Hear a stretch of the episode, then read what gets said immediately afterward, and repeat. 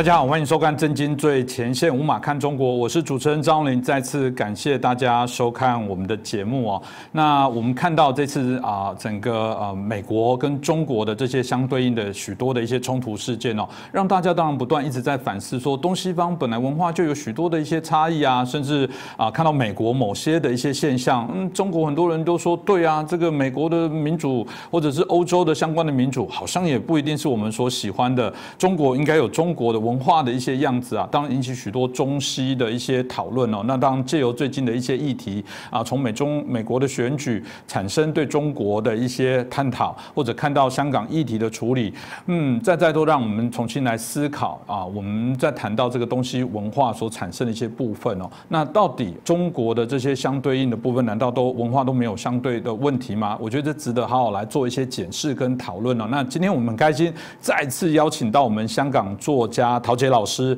啊，来连线跟我们来接受访问。我们先请陶老师来跟大家问候一下。陶老师您好。啊，你好，你好。是老师，我想啊，我们就回到刚刚的题目了，因为我想本来当然每个地方的文化。风俗都不同，哪怕是一个颜色，有些国家用红色喜气，有些国家用红色可能是一个不好不吉利的部分，这都就是文化上的一些差异哦。那我们也很讨厌这个强加用一些各自的一些文化强势去做影响。不过，当回到我们在谈中国的一些相关议题哦，您有提过这个中国现代化一个非常重要的一个啊认你认为失败一个原因是说中国没有知识分子哦。我相信很多人会挑战说中国没有知识分子，哎，中国这个。科学相关的论文发表已经超过美国，是全世界第一啊！如果从这个 SCI 的这个论文数来说，几百万篇，这个已经在全球都连续九年排第二。哎，你怎么会说中国没有知识分子？当然，我觉得值得您好好来跟大家说明哦，到底为什么叫做中国没有知识分子？特别的部分是，您又把知识分子跟士大夫这部分认为它还是有点不同哦，因为传统我们知道，我们会说士农工商。是啊，非常的重要。那为什么啊？士大夫跟所谓的知识分子，你认为还是有些差异？是不是可以麻烦您帮我们平息一下？呃，首先呢，您刚才说，当然呢，在中国啊，在这个呃海外的这个华人，当然有很多啊，在这个科技方面啊，做的非常的这个优越的这些。但是这些呢，呃，是不是知识分子呢？广义上来说，啊，他们算是，但是呢。他们其实是知识的专家，所谓的知识分子呢，我们公呃呃广泛的认为就是从这个英文 intellectuals 翻过来的。这个 intellectuals 又从哪来的呢？是十九世纪末，俄国在沙皇时代，啊有呃那个有一批的这些呃知识分子呢，他们坐下来，他们除了 自己或或者是工程师，啊也许是医生。啊，也许是其他的什么科学的专家，也有的像托尔斯泰一样是作家，但是他们有一个共同的，在他们专业以外的理念，就是要关心社会，就是要看到社会有这么多受压迫的劳苦的大众，来怎么样来改善社会广泛存在的这个不公平，而且呢，还讨论我们作为专家，是不是能够超越我们自己的专业领域。啊，用我们在寻求知识的过程中学到的科学和理性的精神，来改善这个社会。那么你光有知识，比方讲你在长庚医院里头当一个外科医生，但是你不关心呢，呃，这个呃，比方讲这个台湾原住民呢，啊，他们这个历史上的些受压迫的问题，那么你只是一个医生专家，还不算是真正的知识分子。是不是啊？呃，所以呢，这个又回过头来，我说中国的，但是要么就是另一个极端，士大夫呢，士大夫呢，是从科举啊去读孔孟的这个儒家的这个呃呃理论呢来上去的，啊，如果我们从一直从呃从这个唐朝到清末，他们懂的呢就是中国文科的东西，儒家伦理。道德经再加上一点佛学，但是他们又缺乏科学的训练，所以呢，为什么到二十世纪初，胡适之先生从美国回来，他就这个五四运动提出科学与民主，啊，因为呢，他看得看得出中国这个科举啊，啊，这个一千多年了，啊，是培养出那种训诂的啊，那种在古诗堆呃古书堆里，呃去考证孔孟儒家这一句话怎么说，那个句话是什么意思？这些呢就叫士大夫，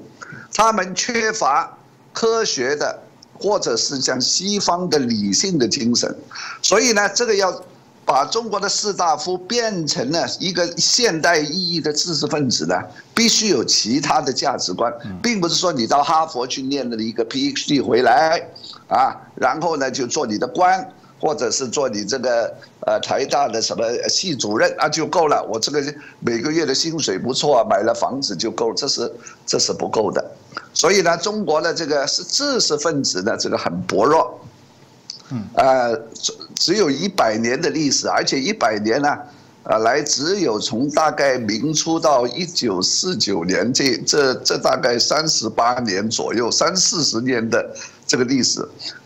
啊，我们看到这个像呃胡适啦，甚至是共产党的陈独秀啊、李大钊啦，啊，或者是后来来了台湾的这个殷海光啦、雷震啦，他们呢是非常罕有的。在中国科举制度结束以后，然后这个民国宪政在建立以前，或者是建立的过程涌现的有西方的宽容、理性、科学精神和这个关怀社会的各样的特征的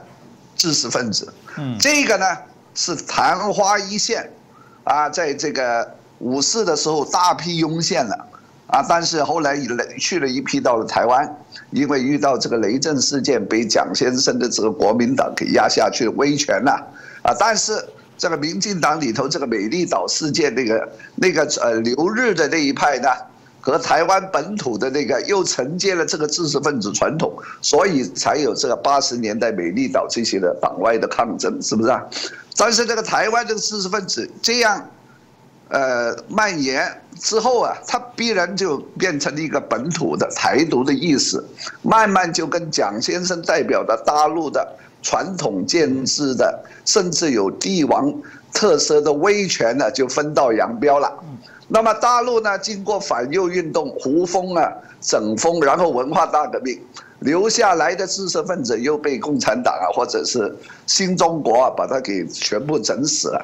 所以到了今天呢，我们看到有有一点硕果仅存的，像苏小康啦，啊，像那个跑出去的刘冰燕啦，啊，他们或者是方励之啦，方励之是个物理学家，但是他关心的是社会学。那么这些知识分子在海外还有一些，在大陆呢也有一点，但是现在他们不能不能说话，啊，所以呢，呃，到了今天呢，是我们在看到美国。美国呢是知识分子、知识精英掌了权，嗯，啊，我们要继续必须要这个有这个特征，知识精英不是神仙，不是圣人，我们不要对他们做出过分的膜拜，因为从这个呃托尔斯泰到沙哈罗夫，啊，还有这个我们电影里看的席瓦戈医生、日瓦戈医生，啊，他们呢是在威权之下。在作为反对派在野的时候，他们的情感、他们的理想是最淳朴的。但是到了今天，我们看到在这个，呃，二零零八年以后，我们看见这个美国、欧洲基本上是他们西方知识精英掌权，而且巩固了权力的时候。所以今天看到我们这个拜登啊。啊，他被被指不配做总统了，他家族拿了钱了，而且跟这个华尔街、跟美国的高科技啊、工业勾结，是知识精英掌权以后，以知识精英的方法，或者是以他们的特征啊，一个堕落和腐败的过程，就是钱跟权力的勾结，所以他们变成了另外一种东西，这叫知识傲慢，intellectual arrogance。啊，所以这一次呢，在美国的这个拜登胜选这一次完全体现出来，啊，所以他们变成了人在人民的对立面，而不是说他们在托尔斯泰沙皇的时代遭到压制，啊，没法呃没办法享有言论自由，他们出版书啊，出版这个报纸啊，然后呢去为人民劳动人民呢去发声，但是他们今天已经当了统治者，所以你们看到。他去封这个推特，他不让这个川普发声，他不让那些激烈反对民主党的呃这这这些人发声。当他们看到真正另一批另一波的人民去占领国会的时候，他们忘记了二零零八他们自己去占领华尔街，嗯，啊，他们忘记了两个月以前他们发动这个黑命贵，在二十多个城市发动暴动，所以这个赤裸裸的。他们那种统治者的堕落的，或者是这个帝帝王的嘴脸呢，就露出来了。所以轮到他们来压制反对的声音。我们看到这四年是川普领导这些针对自食傲慢统治阶层的反对的声音，在美国其他的各阶层，像农夫啦、失业的工人啦，还有军人呢，这些啊，真正是像中共说的工农兵。但是现在呢？这个知识精英、华尔街财经集团一勾结呢，又回潮，复辟到这个奥巴马的时代，所以我们今天看到美国呢，呃，沦为一个被人说是像委内委内瑞拉了这种国家，拉丁美洲的国家。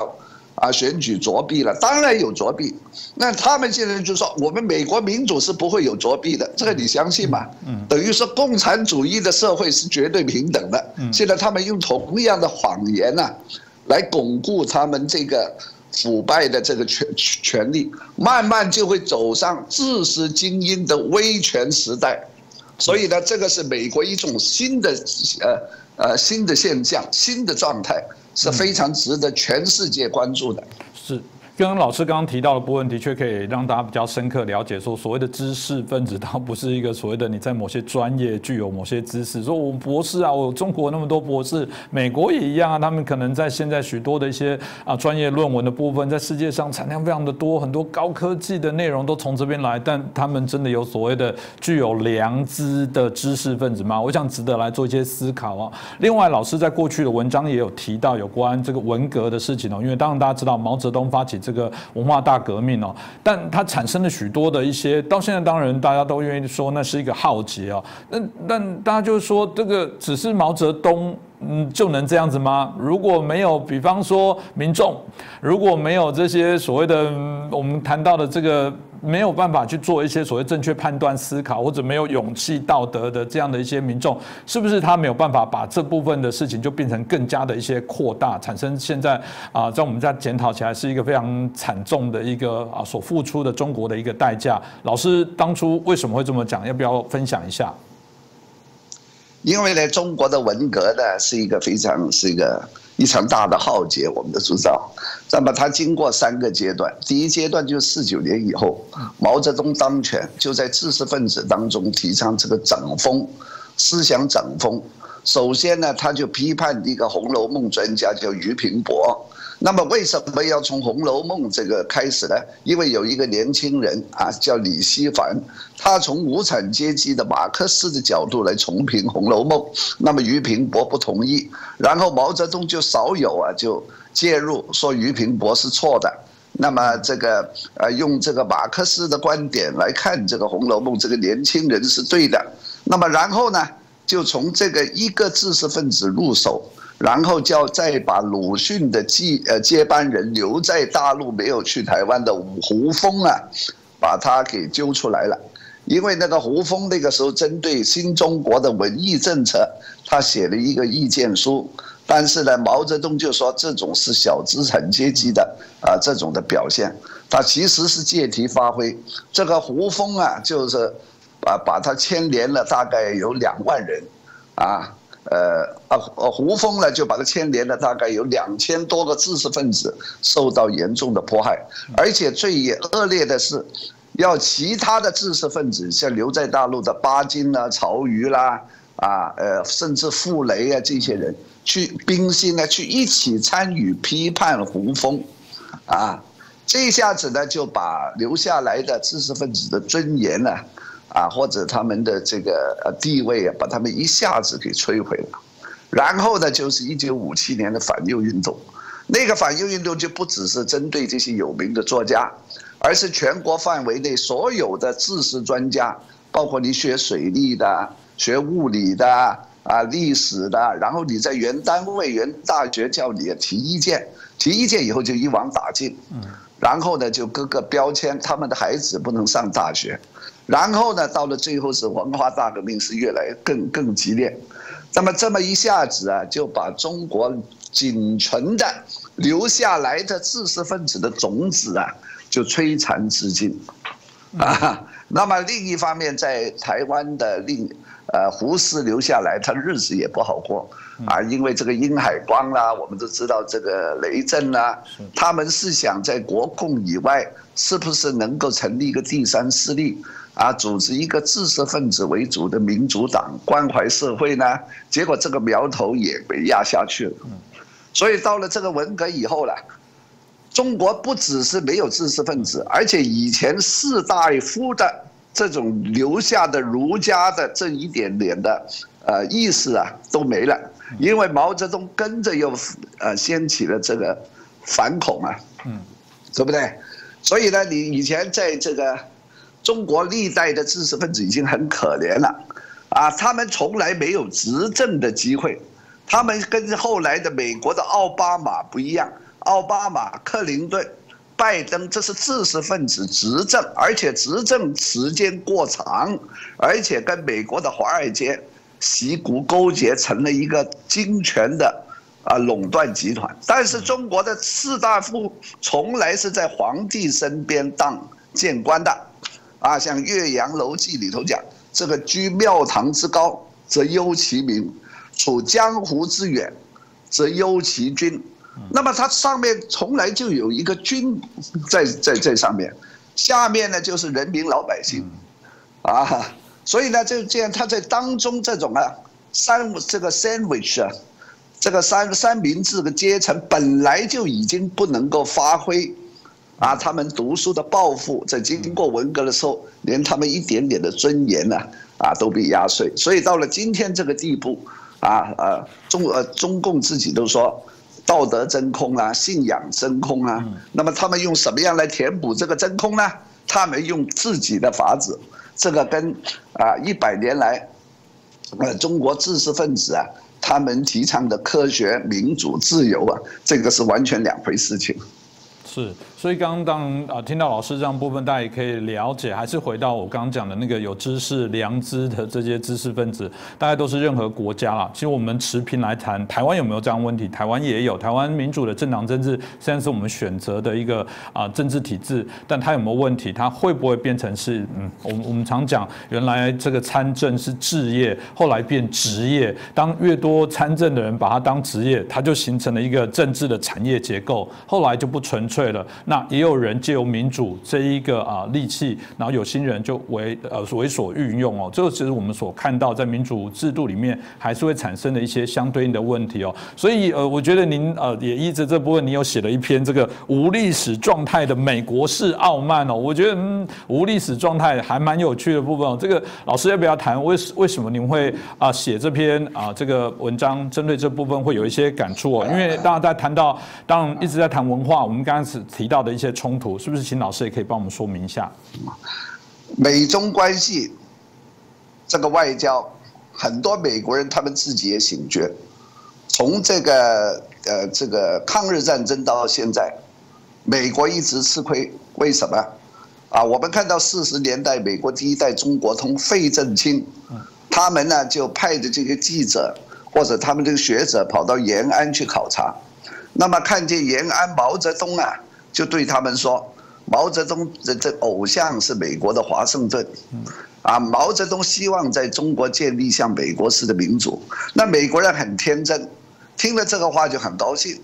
啊，而且呢，不要忘记在四十年代、三十年代，美国、英国、欧洲都兴起一股对左翼社会主义的幻想，而且是斯大林在。呃，这个苏联建立集体主义公有制以后，美国的跟英国、欧洲的知识分子，因为他们不知道真相，他们觉得或许苏联的模式是一个比较公正理想的人类的生活的模式，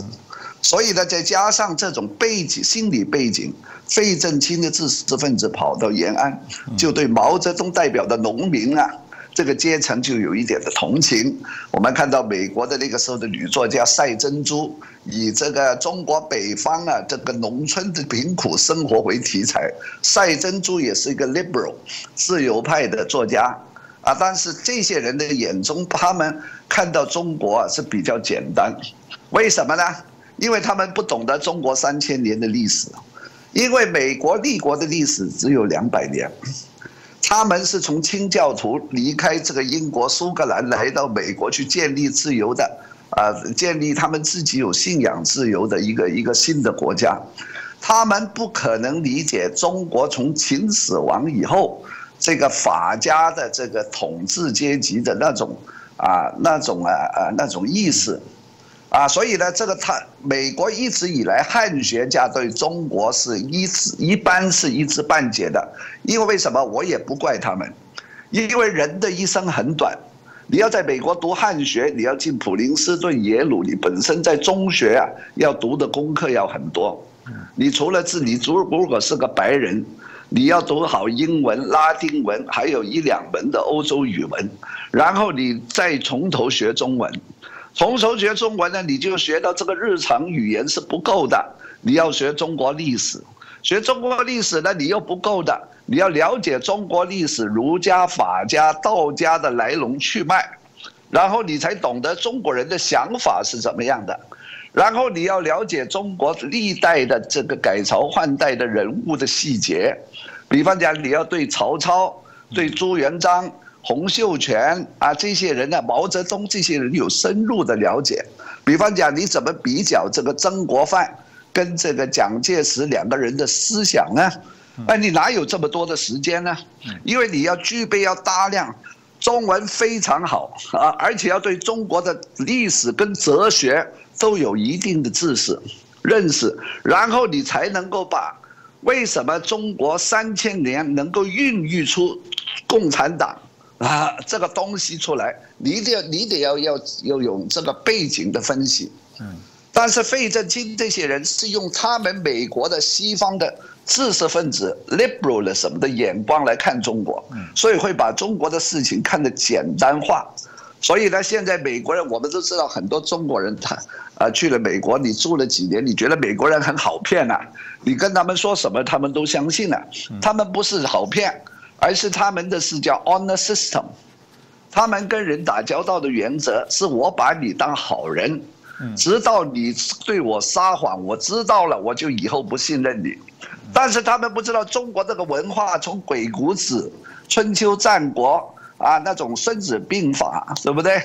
啊，那种叫兵不厌诈。是啊，中国人现在这个存活、生存在这个社会里头啊。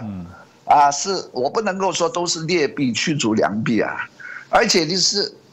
防人之心不可无，而且呢，你要防着对方呢，你不认识啊，啊，无事献殷勤，非奸即盗，这个是广东广东人说的，所以中国人是因为受了这个法家的影响，比较倾向于相信性本恶，所以呢，我们这些人在外面呢都要防着人家。中国人之间的这交往是防着的，但是洋人呢不提防。那么不提防呢？你去跟一个处处要防着别人来算计的一个国家或者民族打交道呢？你肯定啊，至少是前几十年呢，你是吃亏的。直到你上当以后醒悟啊，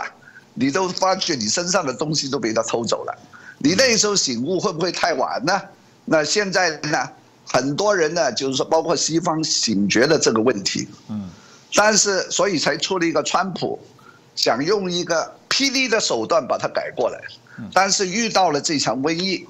天时地利对他不利，结果他下台了。下台以后，这拜登、奥巴马这些人又复辟了，复辟以后，他们现在又说 The Great Reset，他们又说要把这个整个世界的秩序要改变，怎么改变呢？你要靠世界卫生组织跟联合国吗？嗯又是靠这个华尔街跟这个推特吗？啊，所以他们现在是沦为一股打嘴炮的这种精英的这个垄断的统治阶级。嗯，啊，所以呢，你看中国呢，就是文革以后，不用说啦，这个赵子阳、胡耀邦那个时候都承认了，直到江泽民时代，啊，温家宝总理说中国人民的素质很低啊，不适宜呃行民主的这条这条这条路了，嗯，对不对？啊，但是呢，今天我们看到这个瘟疫，中国的控制非常有效啊，相对的，连《纽约时报》《泰晤士报》说中国做得好啊，但是他们在一想，哎，不对呀。这是不只是威权，是集权制度里头，加上东方人那种顺从、服从、遵守纪律啊，这种啊，就是说党国爸爸，你那叫你说一，你这老百姓儿子孙子不敢做二的那种服从的心理。嗯，所以他们西方也想想，我们自己做不到。嗯，既然做不到，那中国模式，那你能吸收多少呢？全世界，你现在面对这个 Great Reset。你现在西方面对的自信的崩溃，嗯，啊，那么那这个时候是不是你应该拥护来自中国的人类命运共同体呢？哎，这是个很有趣的问题啊。是。你不能够说中国做的不对啊，嗯，他以他比你看的先早一步啊，他看到这个马云的这个支付宝手上的大数据不行了，他看到马云如果被一个企业家掌控所有大数据是危险的。所以他把马云搞掉了，但是你在美国看到 Twitter、Facebook 这些数据的青年大亨不可一世的时候，当川普在这个国防预算加入条款要限制他们的权利的时候，被民主党被被把否决了，是不是啊？嗯。所以我们看到这个中国这最近这半年，他防疫的那种威权的强大的压制力跟组织力。跟把这个马云的这个数据的巨头，把他以这个拿下沈万山，跟这个胡雪岩这种模式把他给整输掉了，这两步是雷霆万钧的。但是你西方做不做得到呢？你两样都做不到，两样都做不到的时候，那你得要自己问我这个西方民主制度是不是万应万灵呢？啊，还是中国那一套好呢？但是你看中国这一套换成今天的这个日呃代呃呃结果是付出了什么代价呢？嗯，是毫无知识分子或者知识分子要晋升要进监狱，再加上一个他们自己也承认的相对低素质的这个人民呢，啊 来接受一个。威权的组织跟控制，不准问，不准想，总之我叫你干什么就干什么，留在家里就留在家里，要是不听话，我把你这个门给封起来。所以现在今天中国中西文化在冲突一百年以后，经过这个瘟疫加这个川普拜登之争，变成了一个信仰价值观相对高度冲突，甚至是真空无语的状态。这就跟历美国的这个先天上，它是缺乏历史或者历史感不够强，这个缺陷呢，有很大的关系。嗯，是刚刚听老师刚刚讲的部分，其实呃不只是我们刚刚提到的，是美国他不了解中国整个呃更深度文化的一些背景脉络，但回过头来讲，同样的中国也许也不一定了解我们在谈西方的有一些文化或一些底蕴哦，特别比方说老师刚刚也提到这个自由主义的部分哦，你也提到说，嗯，其实我觉得这个中国到现在可能都还不了解自由主义的真谛，有人说太自由了，现在回过头他们会看美国说你。你看吧，民主太自由了，其实台湾都有，就是就是给你们太自由了，所以你们才会作乱。嗯，这个某种程度来讲，我觉得我不确定要不要称华人或者是中国，呃，或者台湾都一样。有人说奴性太重了，真的是甘甘为奴，我就自我阉割了很多的权限。老师，你过去也谈过这样的部分，要不要请你来看？为什么听起来中国好像不配，或者自己自我阉割，不想要享受自由？啊！但是我们先我先补充一下，嗯，在中国跟西方这个瘟疫冲突里头，发现各自的缺点之外，还有一个台湾，是这个台湾现象呢，是西方跟中国都不敢面对或者是不想解释的。那台湾呢？我不管是蔡英文是民主呃这个民进党还是国民党，台湾两千三百万人都是华人。